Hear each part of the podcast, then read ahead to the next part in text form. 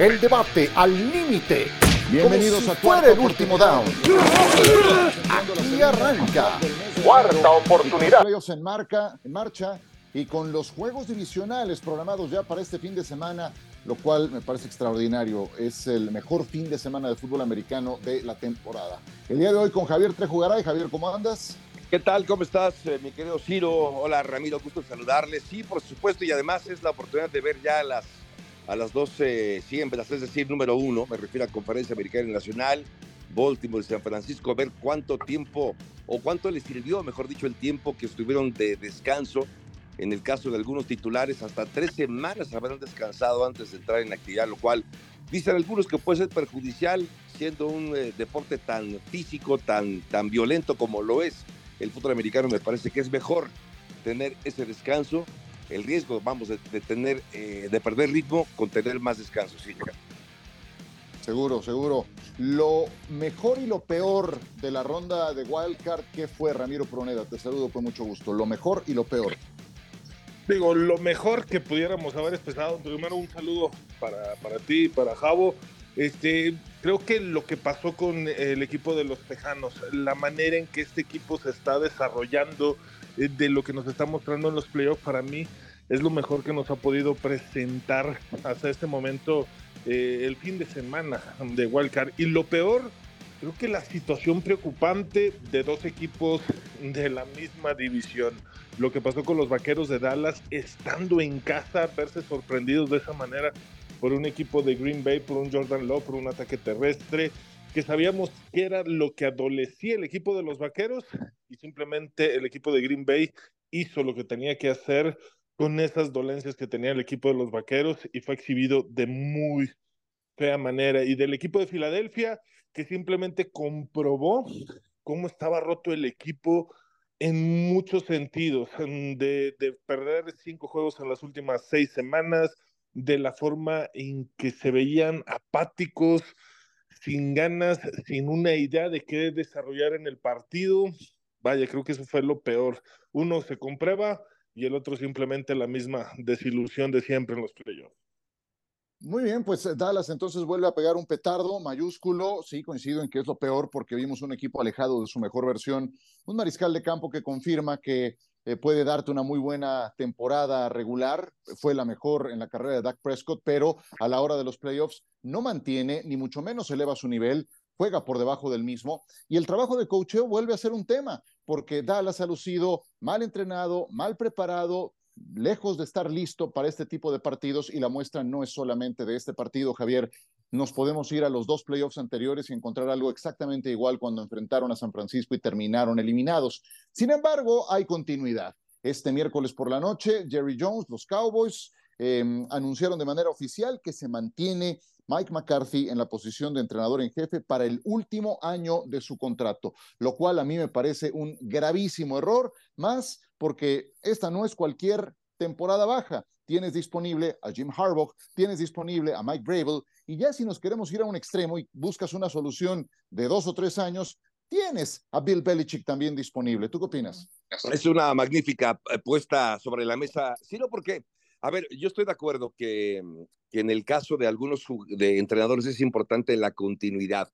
Eh, un primer año de un entrenador en jefe puede ser complicado, ¿no? Porque apenas estás tratando de implementar un nuevo sistema de juego, porque vas a empezar a reconstruir un equipo, pero no es el caso de los Dallas Cowboys. Me parece que la decisión que toma Jerry Jones de mantenerse, de mantener a Mike McCarthy, no tiene nada que ver con el dinero, porque yo escuchaba versiones, incluso le mandamos un saludo muy afectuoso para Carlos Tapanaba, que decía, es que tiene un año más de contrato Mike McCarthy. Yo no creo que sea un tema de dinero, porque para Jerry Jones pagarle el año completo a Mike McCarthy y dar las gracias, creo que no sería un problema.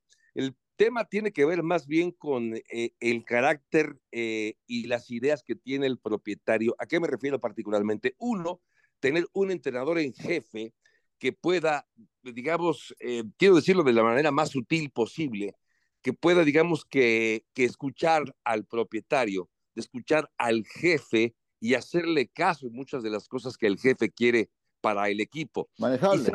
mangonearlo. mangonearlo. Este es el término, ese es el término tal cual.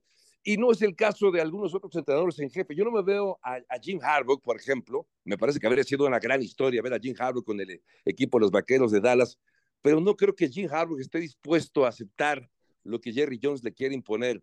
O a, un, a Mike Bravel lo sé, pero tampoco lo creo que sea como un, un entrenador que sea fácil por el carácter que ha mostrado. Eh, y en el caso de Mike McCarthy, si ustedes se fijan, ni McCarthy ni el anterior que era Jason Garrett, ni ninguno de ellos son esos entrenadores de jefe que sean pasionales, que los veas con intensidad en el campo. No quiere decir que mientras más intenso sea un entrenador sea necesariamente mejor, pero eso, eso refleja poco la personalidad de cada uno de ellos. McCarthy no es uno de ellos. Y, y también creo que, que aquí aplica el famoso refrán que dice más vale malo por conocido que bueno por conocer. Creo que le da un poco de flojera a Jerry Jones volver a empezar y tratar de congeniar con un nuevo entrenador en jefe. Estoy de acuerdo, creo que era un error, era, era la oportunidad de dar un cambio de timón, de buscar diferentes opciones, de buscar hasta un coreback diferente y ha decidido Jerry Jones la continuidad, con lo cual me parece que corre el riesgo otra vez los vaqueros y los aficionados de ver más de lo mismo para la próxima temporada, Ciro. Exactamente, sí, y aparte ahí están las eh, pruebas, eh, Ramiro, el equipo ha lucido mal preparado, como decía, y la prueba más reciente la tuvimos en ese partido contra Green Bay. ¿Quieres esperar resultados diferentes? Pues entonces cambia, no continúes con lo mismo, pero también creo que Jerry Jones eh, no quiso dar ese golpe de timón, no quiso buscar una nueva fórmula, tiene mucho que ver también con la edad, 81 años, em, pero bueno, pues sí creo que es un error esto a todas luces. escucho tu opinión. Demasiado. Digo, al final de cuentas, te dan buenos resultados en la temporada. Creo que el cambio de plan de juego en ciertas situaciones fue adecuado para pero, lo pero ganándole puros equipos perdedores. Ganándole puros equipos perdedores. Sí, y digo, y a esto justamente es a, a, lo que voy. Le ganó puros equipos perdedores, mantiene el invicto durante la temporada en casa y hasta cierto punto eso a la afición le gustaba, le llamaba la atención, pero yo creo que dentro de los problemas del staff de McCarthy en particular, hizo cosas buenas, lo voy a resaltar, el plan de juego lo fue llevando poco a poco para darle los mejores números en, en la carrera de, de Dak Prescott, pero la profundidad. Descuidó también mucho Dan Quinn o le generó mucho poder, no, no sabría cómo explicarlo, porque se casó con una idea. Lo que estaba funcionando a Dan Quinn, obviamente los equipos iban a detectar cómo iba a hacer el ataque y cómo de repente eso dejó de funcionarle al equipo de los vaqueros. La profundidad en la posición de los linebackers fue otro gran problema que no supieron poder prevenir ni, ni eh, poder hacer las soluciones adecuadas. Hay muchas cosas alrededor que podemos criticar puntualmente, y al final de cuentas, creo que Jerry Jones toma la dirección de quedarse con McCarthy porque sí, efectivamente, un coach al que puede manejar, que puede decirle qué hacer, qué jugadores necesita para darle la cara a la, a la franquicia como tal. Pero, híjole, no, no, no quiero sonar este, a lo mejor mal en este aspecto, pero pues con 81 años de edad se vuelve un poquito más terco, más aferrado en ciertas ideas y de ahí no lo vamos a sacar hasta que haya un cambio en esa gerencia general. Oye, Ciro, perdón que te interrumpa, pero yo pensé que no, iba a aprovechar para atizarle a Dak Prescott, porque durante buena parte de la temporada decía que, que no le convencía, que no le convencía, que tenía que demostrarle. Pero es que no hay, no hay que criticar, al final de cuentas. No, a lo que voy, a lo que voy, Ramiro, es que tenías la razón que tenías la razón, decías, yo no le creo, no le creo, no le quiero que me convence, que me convence, que pues no te puedo convencer, porque otra vez volvió a hacer lo mismo, Ramiro, a eso me refería, ¿no? Que, que al final te dio la razón, eh, Dak Prescott. Exactamente, me dio la razón, porque eh, Dak Prescott eh, demostró que es un coreback que te puede dar buenos números, y solamente en situaciones, como lo decía Ciro, le ganaste a puros equipos con marca perdedora, por ahí le ganaste a Filadelfia cuando Filadelfia empezó con todos los problemas que ya vimos en el mes de diciembre y eso hasta cierto punto le resta valor completamente a esa victoria que tuvo los Vaqueros porque ya había problemas. Este, y Dak Prescott, pues intercepciones, malas decisiones, sin arriesgar. Y lo que más me sorprendió, algo que sí había visto en él, era liderazgo dentro del equipo. Este partido, este fin de semana, Dak Prescott ni sus luces, no vi cero actitud, o sea, una actitud, liderazgo. Me decepcionó más de lo que ya estaba en cuanto a cosas del, de, de, juego, de fútbol. Me decepcionó como el líder que tendría que haber sido para, para poder, claro. no sé, afrontar ciertas situaciones en el terreno de juego.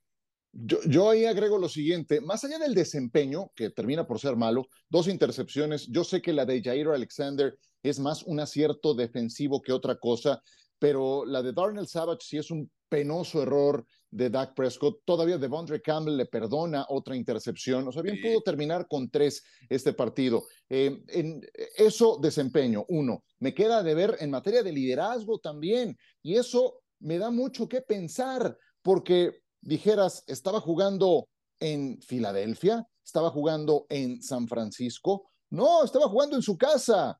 ¿Tienes experiencia en playoffs? ¿Correcto? Sí.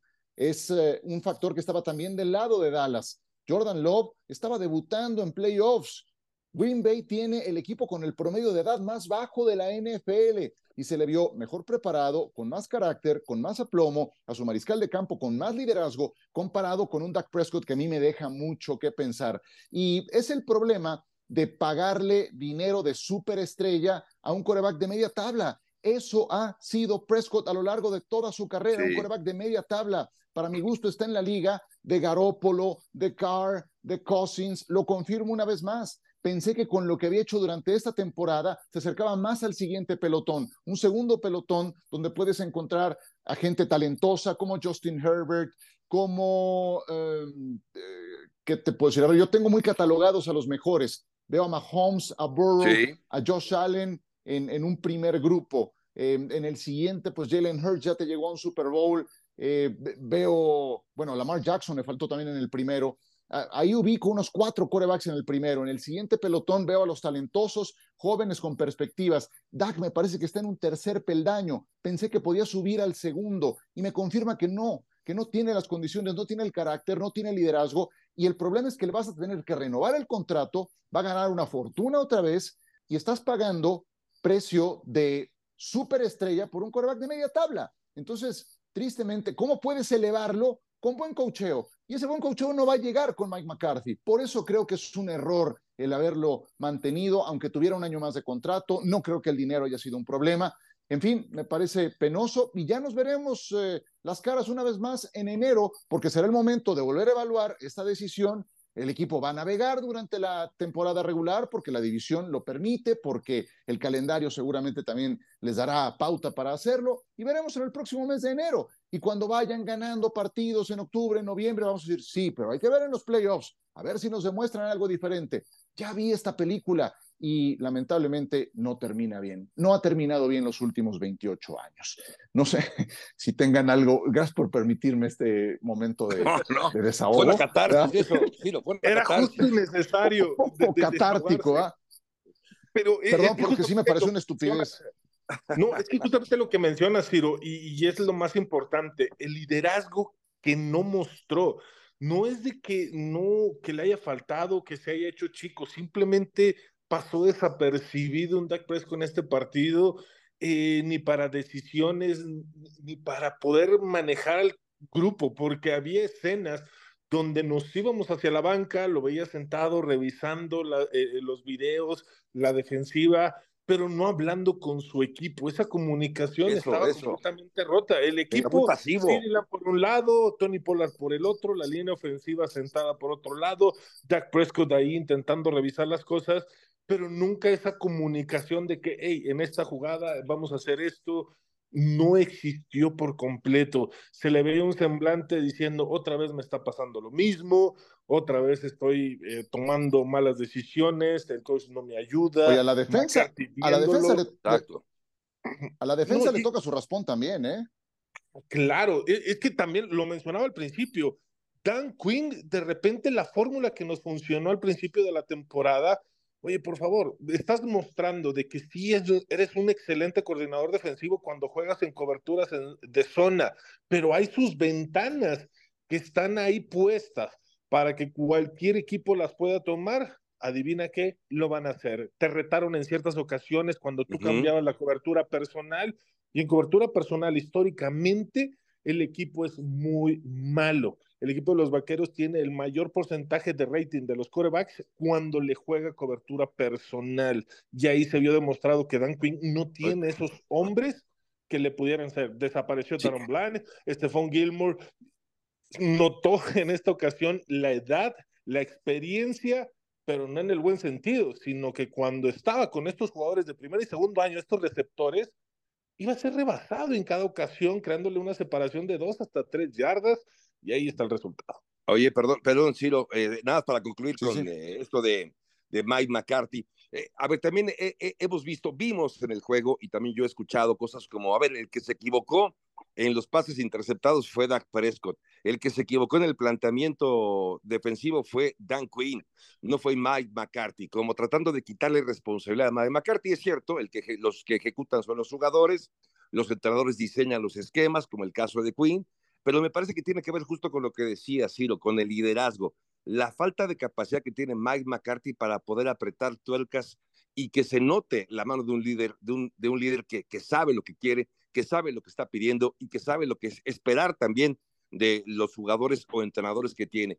Y otro reflejo también me parece del de el laxo cocheo es la cantidad de, de castigos que tuvo durante todo el año. Es decir, sí, la responsabilidad sin duda es de la cabeza del equipo. La cabeza es Mike McCarthy y como bien lo dices, si quieres resultados distintos tienes que hacer algo distinto. Si vas a hacer lo mismo, pues no podemos esperar nada diferente, Ciro. Muy bien, pues basta de hablar de los Cowboys, que fueron además los derrotados. Hablemos de los ganadores. Hablemos de Green Bay contra San Francisco. Les pido una reflexión breve de este partido. Comienzo contigo, Ramiro. Ok, interesante lo que quiero ver. Otro coreback que necesito que me demuestre en los playoffs. Eh, ya completamente después de una temporada con los altibajos que tuve, Brock Purdy ya tuvo una semana de descanso, Shanahan ya tuvo una semana, digo, por ahí dio la, la obviamente la declaración Shanahan que de a partir del segundo cuarto empezó a preparar el partido ya enfocado directamente al equipo de Green Bay y creo que eh, eso va a ser lo importante. Sabemos de la capacidad, Christian McCaffrey va a estar completo, vaya, el equipo de San Francisco va a estar completo y hemos hablado de cuando están completos, sanos y en esa sinergia, en esa actividad, hacen las cosas bastante bien. Pero el ritmo que puede tener el equipo de Green Bay me preocupa el perímetro de San Francisco. Ese creo que lo va a hacer que sea el duelo parejo que necesitamos ver en esta ronda divisional y San Francisco, ya lo mencionaba John en varias ocasiones, quiero ver a Brock Purdy en una situación de presión. Cuando la tuvo, perdió en contra de Baltimore de muy fea manera y creo que este partido es el que le pudiera reivindicar a San Francisco si quiere llegar al Super Bowl. San eh, Francisco, Javier. Evidentemente favorito es San Francisco por varios motivos, por haber terminado como el número uno, por haber descansado una semana más, por el talento que tiene, con la calidad de receptores que tiene, sin duda, de los, de los mejor que hay en la NFL, pero donde creo que también puede definirse es en el ataque terrestre, porque los dos equipos corren bien el balón. De, de, un lado, Aaron Jones, que ya sabemos la importancia que tiene para el equipo de los Packers, y del otro lado, hombre, pues eh, quien eh, para muchos fue durante buena parte de la temporada regular candidato a ser MVP, como es Christian McCaffrey, que por cierto, apenas entrenó el pasado martes, es decir, para que vean la importancia de haber descansado, hasta apenas esta semana, Christian McCaffrey ya empezó a entrenar con el resto de sus compañeros, o sea, le vino bien esta, esta semana extra de descanso al equipo y particularmente a Christian McCaffrey. Evidentemente más talento hay, por supuesto, para el equipo de San Francisco, pero creo, salvo su mejor opinión, que la presión está del lado de San Francisco. Uno, por lo que decía claro. Ramiro, por la presión que hay alrededor de Brock Purdy, porque ya llegó la temporada pasada hasta la final de conferencia y la perdió, y el caso de los eh, Green Bay Packers juegan con dinero de la casa. Un equipo que, que viene de ganarle con mucho desparpajo, con mucha tranquilidad eh, el partido como visitante ante los, ante los Vaqueros de Dallas y ahora plantarse como visitantes ante el equipo de San Francisco tiene más que ganar y nada que perder. Un equipo joven, como lo decías, un equipo que ya demostró que, puede, que puedes construir una base sólida a partir de lo que ya tienes. Así que sin preocupaciones, sin presión, Green Bay puede ser muy peligroso. Sí creo que San Francisco es el favorito y va llevándose a la victoria, pero no veo que sea un partido tan fácil para el equipo de los 49ers.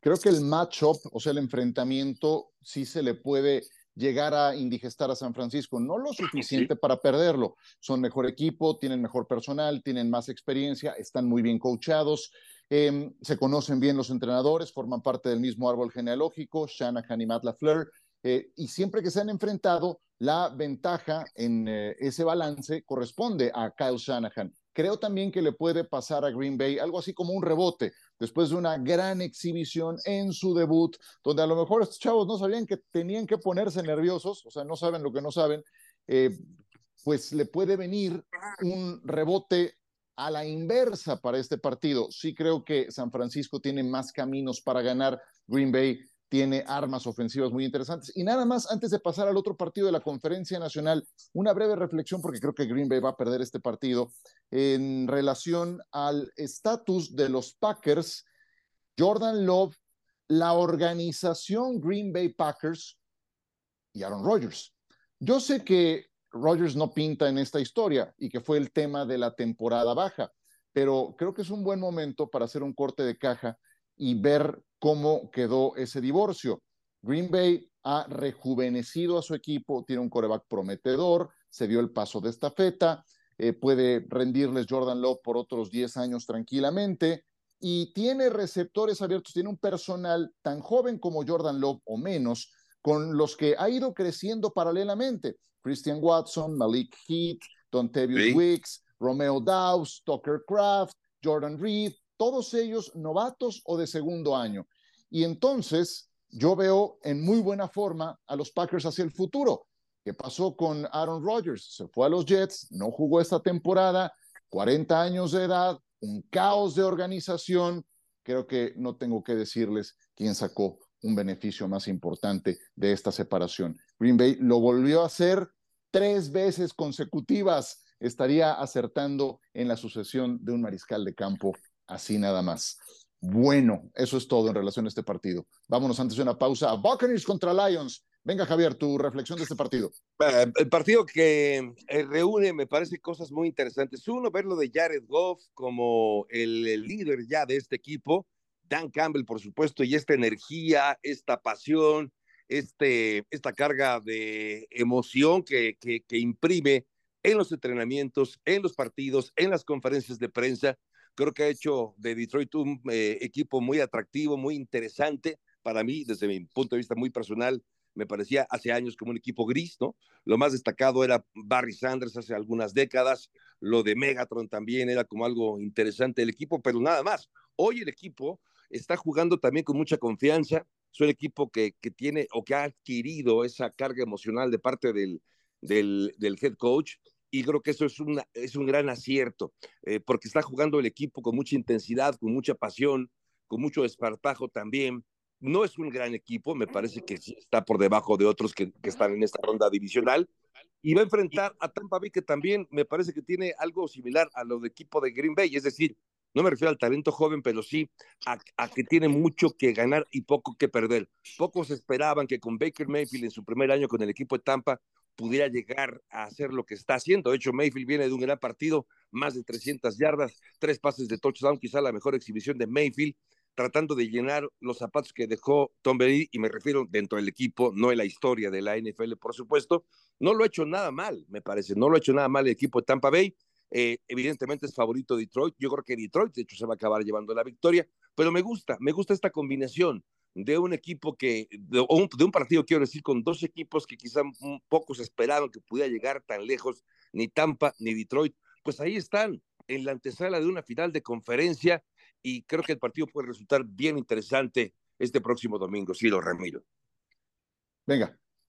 Sí, efectivamente, digo, me encanta lo del equipo de Detroit, y digo, ya nada más para sumarle un poquito, me hubiera encantado que Dak Prescott pudiera aprenderle algo a Baker Mayfield en cuanto a la actitud y liderazgo de lo que se puede representar dentro de un equipo. Es impresionante, a pesar de las deficiencias o la falta a lo mejor no tan extensa de aptitudes en, como coreback, es un líder nato dentro del terreno de juego y se maneja de manera extraordinaria verla, cómo se lleva con sus compañeros, el, el líder que puede ser, es impresionante. Y, y, estos dos equipos Creo que el que siente la presión o tiene mayor presión es el equipo de Detroit. Eh, por todo lo que se está esperando de ellos, obviamente tiene esa, esa, presión de poder hacer las cosas. Se vio cómo empezaron el partido ante los Rams. Sean McVay hizo los ajustes necesarios y se quedó a un punto. Por ahí ciertas situaciones no, no le favorecieron durante el partido porque le pudieron haber dado la vuelta sin ningún problema, porque el equipo de Detroit de repente entró en esa segunda mitad donde ya no logra hacer los puntos necesarios y la defensa estaba permitiendo muchas yardas. Eso es lo preocupante desde mi punto de vista para el equipo de Detroit y del equipo de los Buccaneers, pues sabemos que Baker Mayfield de repente te puede dar ese partido con dos o tres intercepciones, con malas decisiones, eh, que la defensa, aunque hizo un muy buen trabajo, de repente pueda recibir muchos puntos. Entonces, mmm, doy como favorito al equipo de Detroit, pero creo que va a ser un juego muy apretado, más de lo que pudiéramos esperar, porque el equipo de los Buccaneers se convierte en ese equipo que tiene todo que ganar y nada que perder por haber llegado a esta instancia. Pasión, determinación y constancia es lo que te hace campeón y mantiene tu actitud de ride or die baby eBay Motors tiene lo que necesitas para darle mantenimiento a tu vehículo y para llegar hasta el rendimiento máximo. Desde sobrealimentadores, sistemas de sonido, tubos de escape, luces LED y más. Si buscas velocidad, potencia o estilo, lo encontrarás todo en eBay Motors. Con más de 122 millones de piezas, siempre encontrarás justo lo que buscas. Y con Guaranteed Fit de eBay, tienes la garantía de que tu pieza quede perfectamente a la primera o se te devuelve tu dinero. Porque con eBay Motors, quemas llantas y no tu dinero. Con las piezas que buscas, a los precios que quieres, tu auto se convertirá en el MVP que te dará el triunfo. eBay Motors. ebaymotors.com. Solo para artículos elegibles se aplican restricciones. Yo solamente un par de reflexiones de este partido. También creo que va a ganarlo Detroit. Trae demasiado ímpetu, juegan en casa, eso me parece fundamental. Detroit jugando en casa, vean los registros de Jared Goff, es cuando mejor se desempeña. Y la defensiva me pareció la clave en el partido contra los Rams, efectividad en zona roja. Mientras los Lions empezaron sus tres primeras series ofensivas con touchdowns, cuando los Rams pudieron hilvanar ataques largos en la segunda mitad, la defensa de Detroit, aunque permitió muchas yardas, aunque hizo figura a Puka Nakua y a Matthew Stafford, cuando llegaron a la zona roja solamente les permitieron goles de campo. Y eso definió un partido que terminó con una diferencia de un punto. Y la otra reflexión que me gustaría hacer es la siguiente, tiene que ver con los mariscales de campo, dos que fueron en su momento primera selección a nivel global de sus respectivas generaciones, Jared Goff 2016, Matthew Stafford 2018. Conocemos la historia de cada uno, pero lo de... Em, no, Matthew Stafford no, eh, me refiero a Baker Mayfield, una disculpa. Baker Mayfield y Jared Goff, dos primeras selecciones globales. Eh, Baker Mayfield en Cleveland, un caos, de organización, le cambiaban de coordinador ofensivo a la menor provocación, altas expectativas, no funcionó, se fue a probar con Carolina, se fue a probar con los Rams y llega aquí a los Buccaneers y los Buccaneers lo tomaron como diciendo, bueno, pues a ver qué pasa con este. Lo firmaron y aquí están en el juego divisional. Ganó el sur de la nacional, sí, poniéndolo en perspectiva, la más débil, pero hay que hacerlo finalmente. También Mayfield me parece que está más maduro que en su etapa de Cleveland, donde sí le vi algunos desplantes innecesarios. Y de parte de Detroit, pues conocemos la historia de Goff cuando fue intercambiado por Matthew Stafford.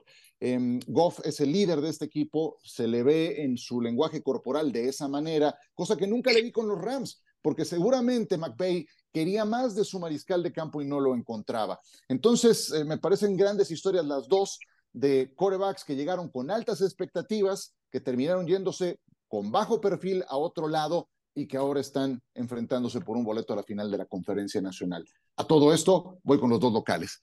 Y a todo esto vámonos a una pausa porque tenemos mucho más con ustedes. Regresamos.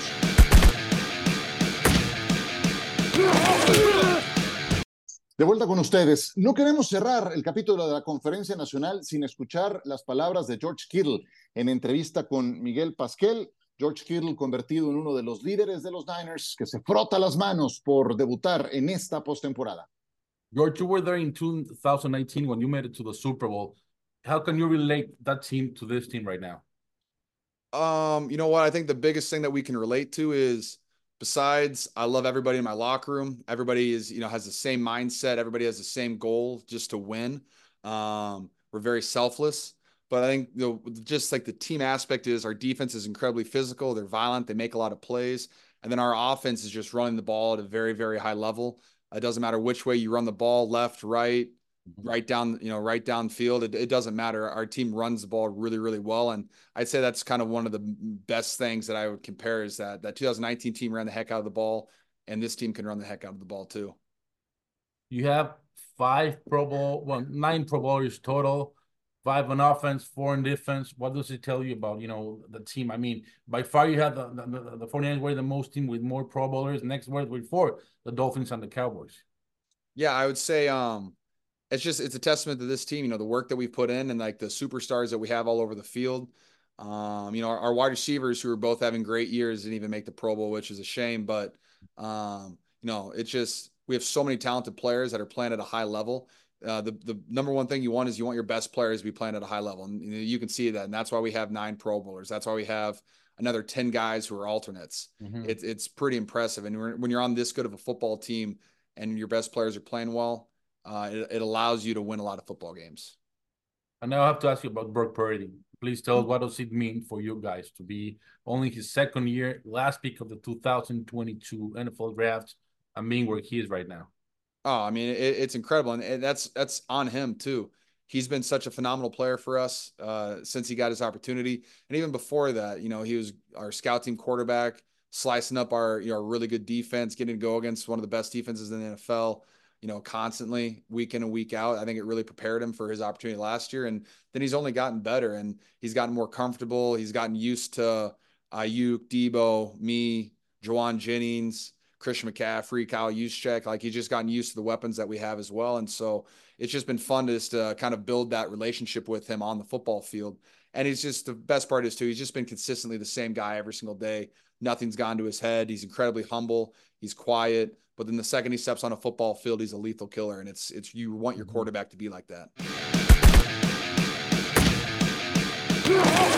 Pues ahí está el gran George Skittle que seguramente será una de las figuras en este partido. Conferencia americana. A ver, no me voy a detener de inicio en el Texans contra Ravens, de ese hablamos en un instante. Creo que el Chiefs contra Bills, Javier, tiene un gran magnetismo. Si me dan a escoger de los cuatro, em, este me parece el juego más atractivo, porque así como hacía la reflexión hace un momento de que se enfrentan Goff contra Mayfield, dos que tuvieron que cambiar de equipo, las figuras emergentes que son CJ Stroud y Jordan Love, los número uno en la siembra que son Ravens y 49ers.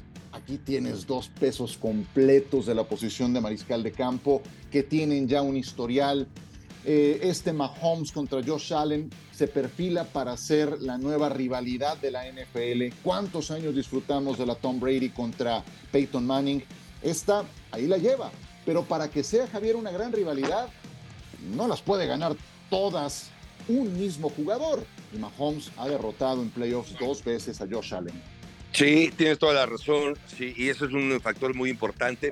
A pesar de que están parejos en, enfrentamientos, las victorias que ha tenido, o la mayoría de las victorias que ha tenido el equipo de, bueno, todas las victorias que ha tenido Josh Allen sobre Pat Mahomes han sido en temporada regular, pero en postemporada no ha podido.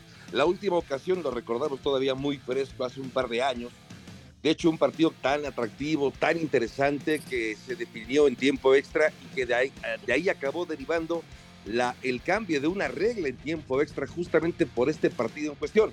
Esos 13 segundos que quedaban en tiempo regular cuando parecía que el equipo de Buffalo iba pasada, las, que iba a eliminar de hecho al equipo de Kansas City, vino una furiosa respuesta de parte de Pat Mahomes con 13 segundos, también por error me parece del cheo, error también del manejo del reloj de parte de Buffalo y acaban abriéndole la puerta al empate y luego la victoria del equipo de los Kansas City Chiefs. Es un duelo sumamente atractivo, me parece desde luego, como bien lo dices, el más atractivo de esta etapa, sin duda, que además tendremos, por cierto, en la pantalla de ESPN, lo cual es una maravilla, pero también eh, me parece la diferencia ahora que Pat Mahomes tendrá que salir por primera vez de su casa en un partido de postemporada para ir a jugar a Búfalo. Esa es una ventaja que podría tener el equipo de Búfalo. Cerró mejor Búfalo, sin duda, la, eh, la temporada regular. eh, pero Kansas City es el campeón. Kansas City tiene a Pat Mahomes, Kansas City tiene a Andy Reid. Así que a pesar de que Kansas City va a actuar como visitante y a pesar de los altibajos y a pesar de que no, no ha tenido grandes exhibiciones ni Pat Mahomes ni sus receptores, no puedes descartar a Kansas City. Si gana Kansas City este partido, para mí no sería una sorpresa, a pesar de que Buffalo es ligeramente favorito, Ciro. Wow, ¿te, acuerdas, eh, Ramiro, del partido en temporada regular? Fue aquel del offside de Kadarius Tony, ya lo había, ya lo había sacado adelante Kansas City y al final eso terminó eh, tirándolo todo por la borda. ¿Quién llega mejor a este partido? Porque Kansas City también nos ha dejado muchas dudas durante la campaña. Ya quedaron resueltas, ya es Rashid Rice ese jugador en el que va a confiar Patrick Mahomes en adelante. Mm, lo va a hacer, digo, Patrick Mahomes va a encontrar en él ese receptor, lo va a adoptar, lo va a intentar explotar lo más posible por la velocidad, por todo lo que puede representar, olvidándose justo de ese tema.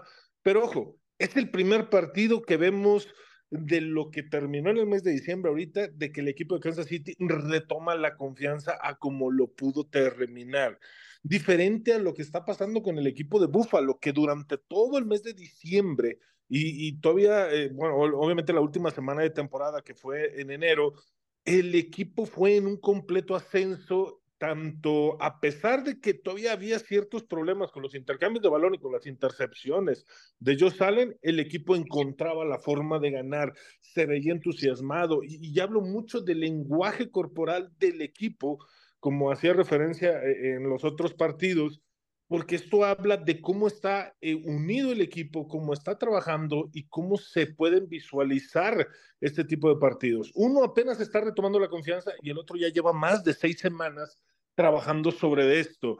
Cambia el plan de juego, lo que hizo Joe Brady es espectacular, involucrar mucho más a James Cook y está haciendo las cosas muy bien este, le está dando ese soporte, pero yo salen, digo, no lo demostró en el juego como Dines, cuando tiene que correr el balón, lo va a hacer de manera increíble. Ya nos mencionabas tú, Ciro, único coreback que puede promediar 250 yardas aéreas y más de 50 yardas terrestres y lo hizo en este partido. Bueno, se quedó a 30 yardas de poder conseguir la marca de las 250 aéreas, pero porque el partido ya estaba definido por cómo se estaba dando, pero al final de cuentas veo mucho mejor al equipo de Buffalo estando en casa. Eh, pero fue, fue, fue, Ramiro, fue contra Pittsburgh. O sea, no olvidemos que Pittsburgh entró de rebote a los playoffs. Ah, claro, pero justamente por eso es lo que te digo, Ciro. Y no voy a tomar solamente este Contra, y Kansas City lo hizo contra Miami. Miami que se estaba congelando en este partido. Sí, y Miami que no le gana equipos con récord ganador y que fuera de Miami es un desastre completamente. Es lo mismo que los vaqueros, sácalos de Dallas y te van a dar un mal juego. El equipo de Miami es todavía peor, ese equipo que fuera de Miami no sabe resolver las situaciones y no te complica ningún tipo de juego. Entonces, más que las condiciones climáticas que sean bastante extremas, el equipo de Miami fue el equipo de Miami fuera de casa. Va a perder el partido, no va a explotar. Tyreek Hill dominado por una defensa que había tenido muchos problemas. No, no le voy a, no voy a resaltar mucho más de eso, porque para mí mejor defensa todavía la de los Steelers, a pesar de que cometieron varios errores y de esa forma fue el equipo de Buffalo. Eh, definitivo, claro. pero Buffalo está mucho mejor que Kansas City, porque Kansas City eh, todavía tenemos la, incertidumbre, es, ¿será White que va a ser el receptor que ahora sí ya no le suelte los pases a Patrick Mahomes? Ya no va a tener problemas, Pacheco va a seguir corriendo como necesita correr para darle el soporte o va a ser esa intermitente. La defensa de Españolo va a poder repetir esa, esa defensiva que no habíamos visto en el último mes, porque te mostró un partido. Búfalo lleva todo el mes de diciembre mostrando que es el equipo que sabe ganar con ciertos errores. Perdón, yo nada más quería agregar brevemente, es que, a ver, evidentemente Kansas City tiene, tiene mucho talento, tiene más experiencia en la posición de, de entrenador también. Creo que de coreback a coreback no hay duda que Mahomes es mejor que, que Josh Allen, pero yo lo único creo que hay que esperar de este partido es ver en qué modo sale Buffalo. Va a salir, en de qué lado de la cama se va a levantar Josh Allen y, y Sean McDermott, porque es un equipo bipolar te puede dar grandes actuaciones y luego tristes actuaciones. No olvidemos también que Josh Allen es proclive a perder el balón. Ha sido una temporada dificilísima también para él. Así que, por eso digo yo, si, no, no me Si gana Kansas City, para mí no es una sorpresa. Será una victoria, digamos, normal, considerando la clase de equipo que es, ¿no? Sí, yo, yo creo que en este partido resaltaría un par de cosas. Buffalo lleva en modo playoffs desde diciembre. Sea, lleva jugando partidos de eliminación directa desde que empezó el mes pasado y los ha ganado sí. todos. Porque, y, y, así fue como capturó la división en el último juego de la temporada regular y en consecuencia quedó como dos en la siembra. Y eso le permite recibir este partido en casa, que es la gran diferencia con los otros dos en que enfrentó a Kansas City, que fueron en Arrowhead. Entonces ahí ventaja para los Bills. Algo que me preocupa de Buffalo, están muy lesionados a la defensiva. En el último partido, Baylon Spector, linebacker lesionado, Terrell Bernard, linebacker titular lesionado. Ya habían perdido otras piezas como la de Tyrell Dodson en el juego anterior contra Miami.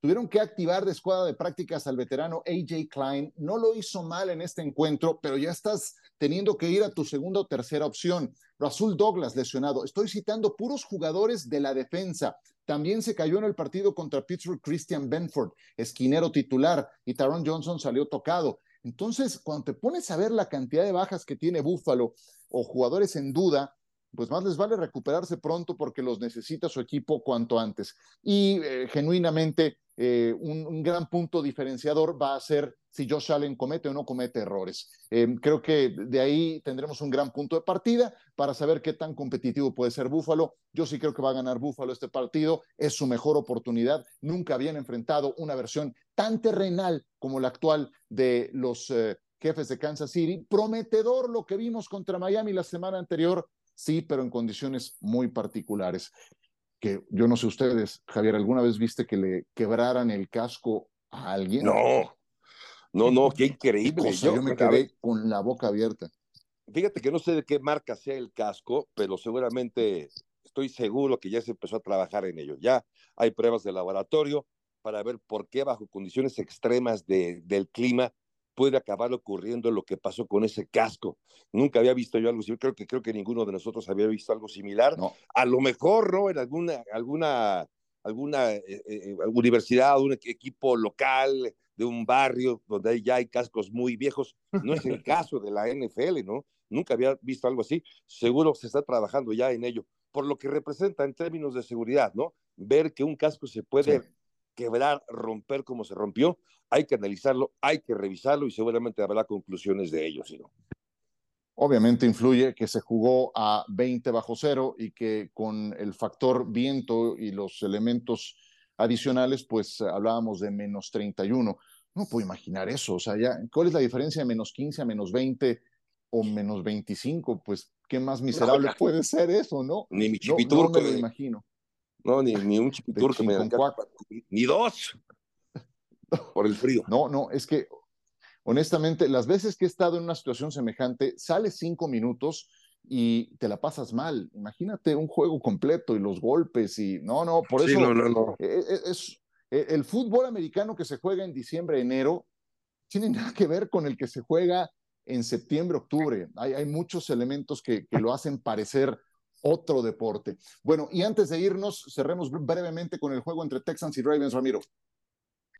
Bueno, híjole, este partido creo que es el más emocionante eh, de, de, los que puede haber, independientemente de lo que pasa en Kansas y Buffalo por la situación climática, es ver qué tipo de partido vamos a tener, pero la, la sorpresa, el dinamismo que me puede presentar el equipo de Houston con CJ Stroud, donde Michael Ryan, eh, este head coach que está haciendo maravillas con un equipo novato, con el tipo de coacheo este, me tocó ver por ahí imágenes de cómo en una serie este, previa estaba coachando a los linebackers y justamente cómo se tenían que mover y les dijo, si tú haces esto vas a tener la intercepción.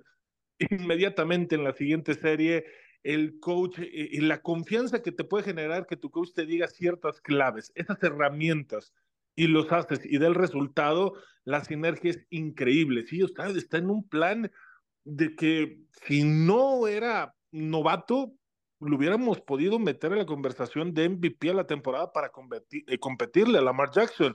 Y este partido va a ser extraordinario. Digo, quiero ver al equipo de Baltimore qué tanto le afectó no le afectó. Eh, recuperan a Mark Andrews, este, creo que va a ser una gran adición para la ofensiva, pero el equipo puede correr, lanzar, la defensa es impresionante. Quiero ver qué tanto le cortó el ritmo la semana de descanso, pero hasta ahí, juego que se va a definir por un gol de campo, creo. Es, va a ser bastante emocionante y creo que tenemos, vamos a ver en este partido a ese Harbour tomando decisiones complicadas de cuarta oportunidad como nos los ha enseñado en otras situaciones.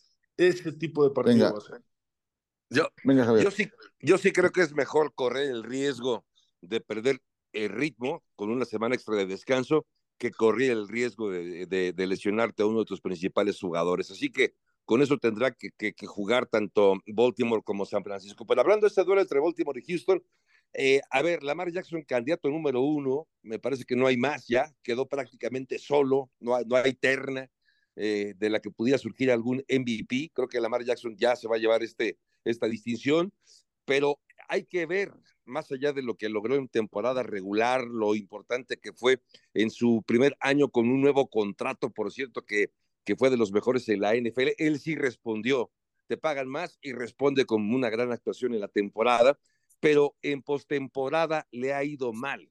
Una victoria, tres derrotas tiene Lamar Jackson y además tiene récord negativo en, el, eh, diferencial de pases de touchdown e intercepciones, tres pases de touchdown, siete pérdidas de balón, es decir, es ahí donde se empiezan a hacer ya, donde se empieza a hacer la diferencia entre los jugadores históricos, los Pat Mahomes, los eh, Peyton Manning, los Tom Brady, eh, y por eso creo que Lamar Jackson, si bien ha sido extraordinaria su temporada, tiene que demostrar ahora por qué con ese salario, por qué el MVP de la temporada, que la buena actuación que tuvo en la campaña regular la tiene, lo tiene que, confirmar ahora cuando más importante es. Sí creo que Baltimore es favorito, evidentemente, los momios lo dicen, pero Houston lo que está jugando también con un equipo joven, con CJ Stroud, que, que no le tiemblan las piernitas por presentarse en escenarios como este, creo que Houston puede ser un rival durísimo. Eh, evidentemente no, no, no, no veo, no pienso que vaya a comprometer la, la, derrota el equipo de Baltimore, pero sí tendrá, insisto, creo que las, los, los reflectores, la obligación pasa del lado del mariscal de campo de los Cuervos de Baltimore. Así como recordaba hace unos minutos eh, la historia de Aaron Rodgers y de Green Bay, pues eh, pongo sobre la mesa la otra historia interminable de la temporada baja del año pasado, que era precisamente el tema Lamar Jackson. Y Lamar Jackson llegó a estar disponible para quien lo quisiera por dos primeras elecciones colegiales, de tal forma que es, eh, imagínate, y ahora está a punto de convertirse por segunda ocasión en su carrera en jugador más valioso de la NFL y en la antesala de la final de conferencia americana. Entonces, no deja de ser ese todo un tema, ¿no? Dos primeras elecciones por Lamar, ¿tú crees que no las vale? Pero por supuesto que sí. Y sí creo que lo de CJ Stroud me lleva a otra reflexión. En la conferencia americana se está concentrando el talento de mariscales de campo.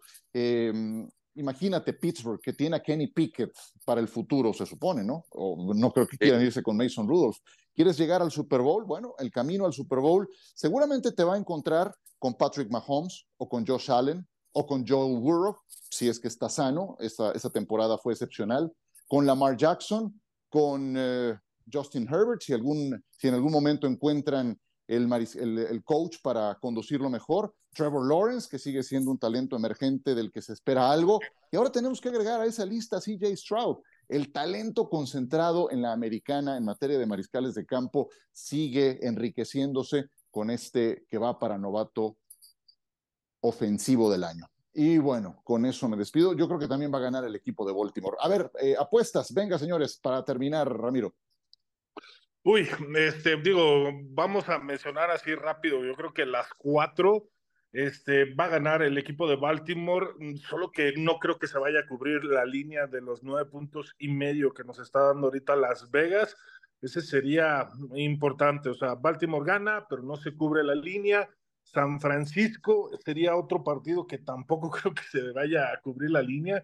Creo que son de los dos juegos que Las Vegas ponen muy en disparejo, pero creo que va a ser mucho más cerrado.